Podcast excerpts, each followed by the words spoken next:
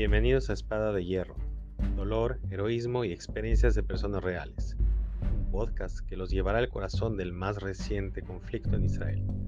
Somos Sami e Iván, un cirujano que trabaja a 4 kilómetros de la franja de Gaza y un ciudadano que es voluntario en la policía de Israel. En esta serie desplegaremos las capas de un conflicto que es más que simple titulares. Este es un viaje a las historias humanas detrás de la guerra Espadas de Hierro, un momento clave en la historia de Israel, como dijo el primer ministro Bibi Netanyahu, es la segunda guerra de independencia de Israel. Esperen narrativas crudas y sin filtros, a veces historias difíciles de escuchar, pero siempre esenciales para entender la complejidad de lo que está sucediendo. También tendremos invitados especiales que aportarán sus perspectivas únicas sobre los eventos actuales.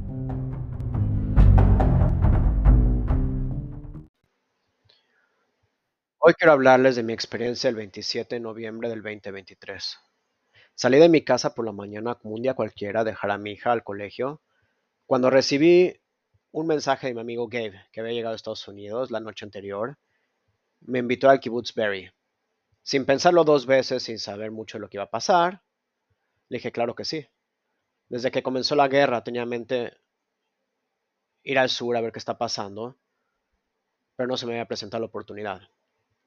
Salimos aproximadamente a las 11 de la mañana en dirección al sur y llegamos al Kibbutz Berry a eso de las 12 más o menos.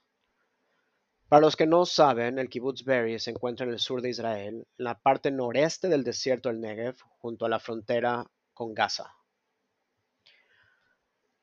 Ahora la pregunta es, ¿por qué fuimos ahí?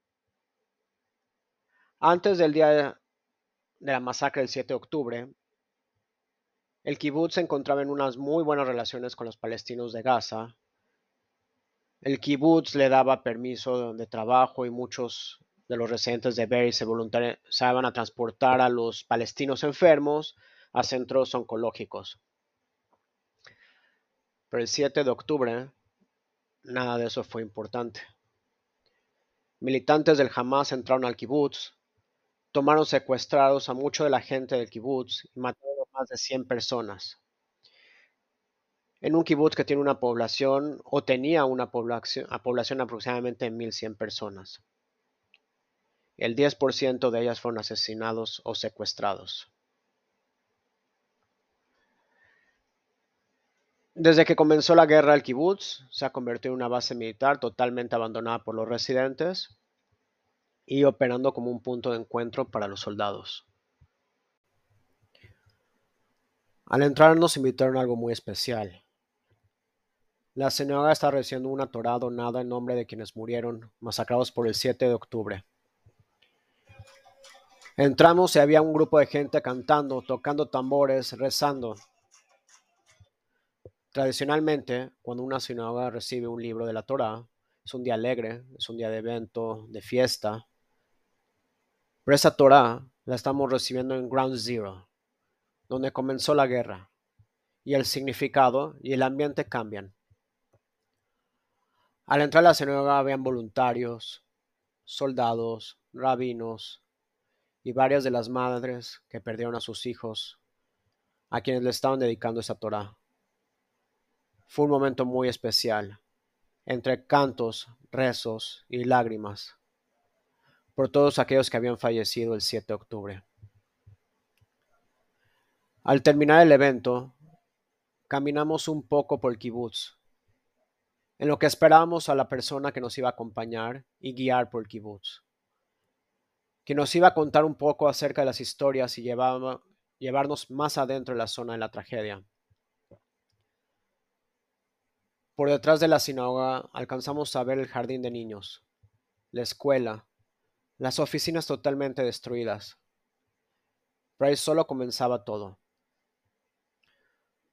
Unos minutos más adelante nos encontramos con nuestro guía, quien estaba también dándole la bienvenida a su hermano de Australia, a quien tenía más de un año en no verlo. Para él, que presenció los hechos del 7 de octubre, era importante contarnos a mí y a mis dos amigos con los que, viajaron de Estados Unidos las historias del Shabbat negro. para que seamos testigos de lo que pasó y podamos contar el resto del mundo lo que se vio en esta zona, en este día trágico. Escuchamos muchas historias y vimos varias casas. les voy a contar de dos que me impactaron. La primera casa, como muchas otras, era la casa que se encontraba más cerca de la barda del kibutz. Conforme íbamos caminando, veamos la destrucción por afuera y por adentro de la casa. Alcanzamos a entrar totalmente quemada y destruida, llena de balas por adentro y por afuera de la casa. Aún se podía sentir lo que esta familia pudo vivir. Pero más allá de lo que la casa física, que también cuenta parte de la historia, es más impactante saber lo que pasó con esta familia. Esta familia era una mañana, se encontraban ya fuera de la casa cuando empezaron a sonar las alarmas. Los niños, aún estando afuera, los papás salieron para meterlos a la casa pero ya se encontraban los terroristas ahí. Los papás los vieron, trataron de correr y de proteger al primer niño que tenían enfrente, al más chiquito. Los terroristas dispararon, donde murieron los dos papás y el niño chiquito abrazándolo. Los otros tres hermanos también corrieron. El más grande corrió y llegó a la parte atrás de la casa, en donde lo encontraron otros terroristas, y también le dispararon y lo asesinaron en el jardín de su casa.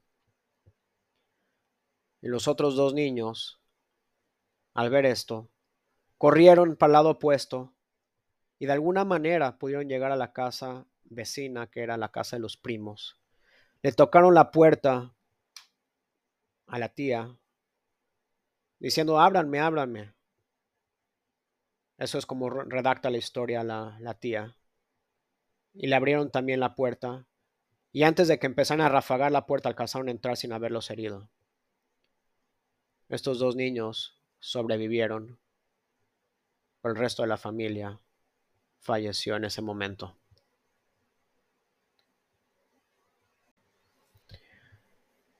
La siguiente historia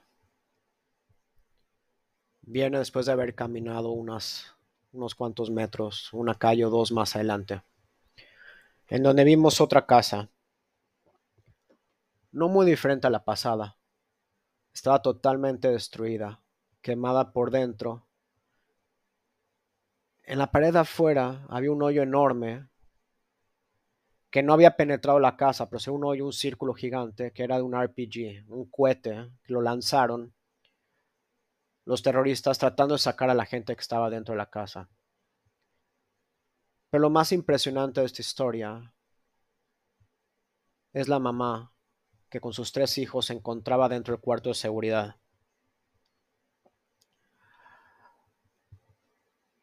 Con la casa en llamas, El humo entrando al, cuarto de seguridad alcanzó a mandar mensajes por WhatsApp pidiendo ayuda, pidiendo que la ayuden. Y el guía que nos estaba contando todo esto los tenía grabados.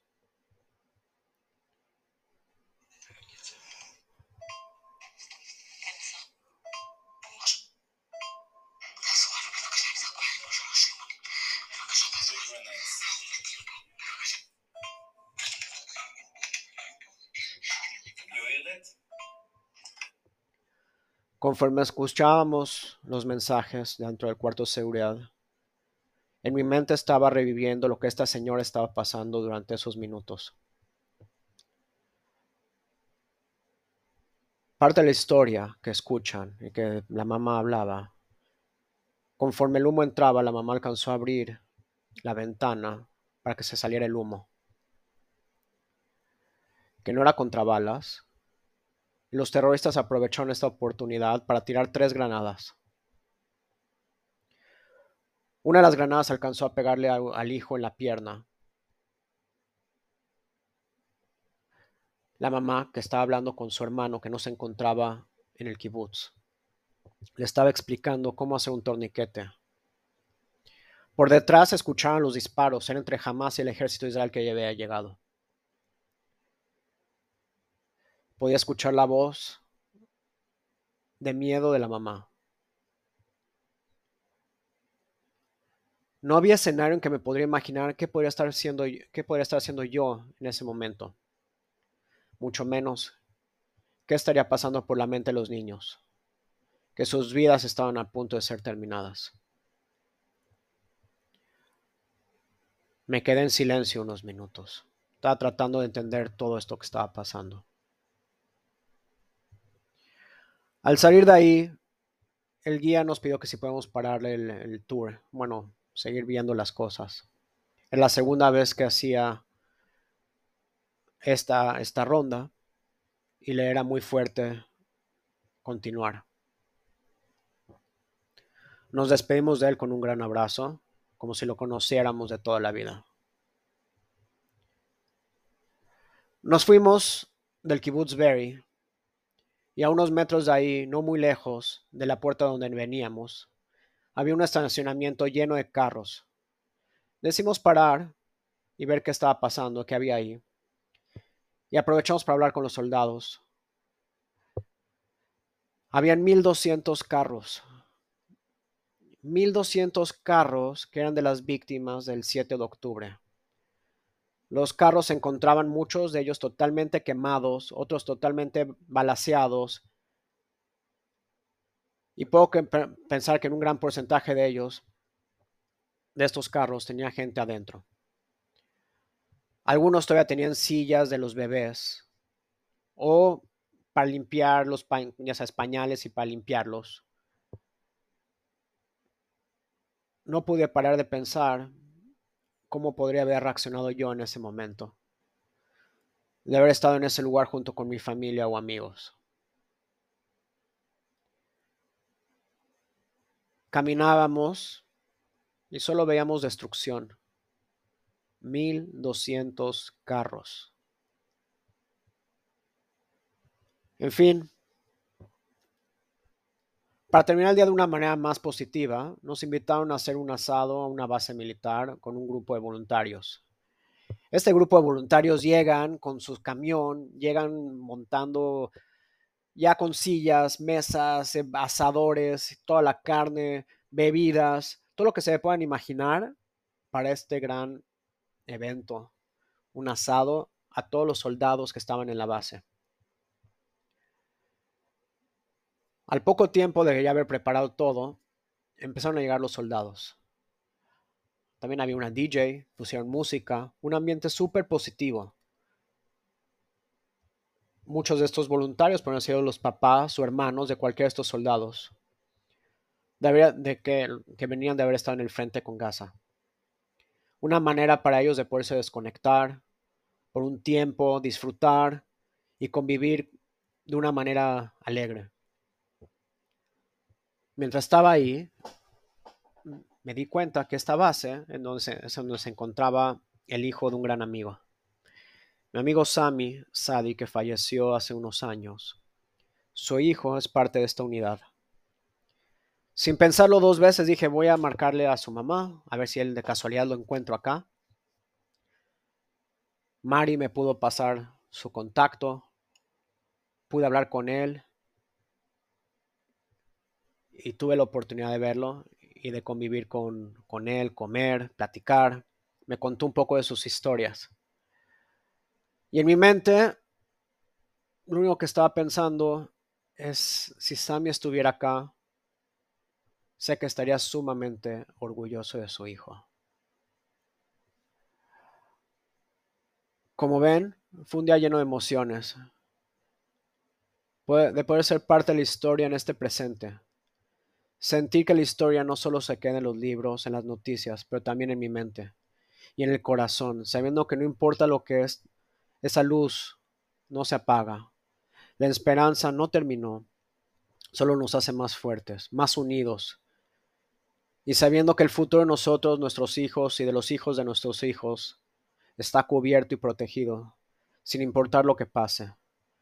Pero depende de cada uno de nosotros no dejar en la historia los recuerdos y dejar que pase de generación en generación para que esto no se repita.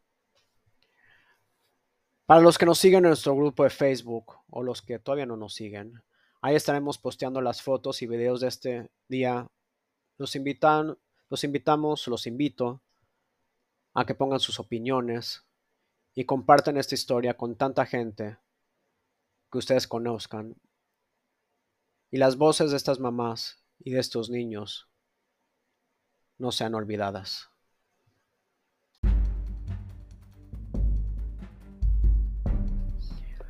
Gracias por acompañarnos en este viaje de historias reales detrás de los titulares.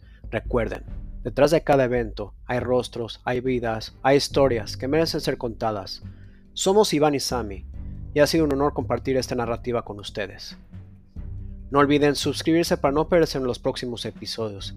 Y si les gustó lo que escucharon, por favor, compartan nuestro podcast. Su apoyo nos ayuda a seguir contando estas historias importantes. Hasta la próxima y mantengan la esperanza y sigan buscando la verdad.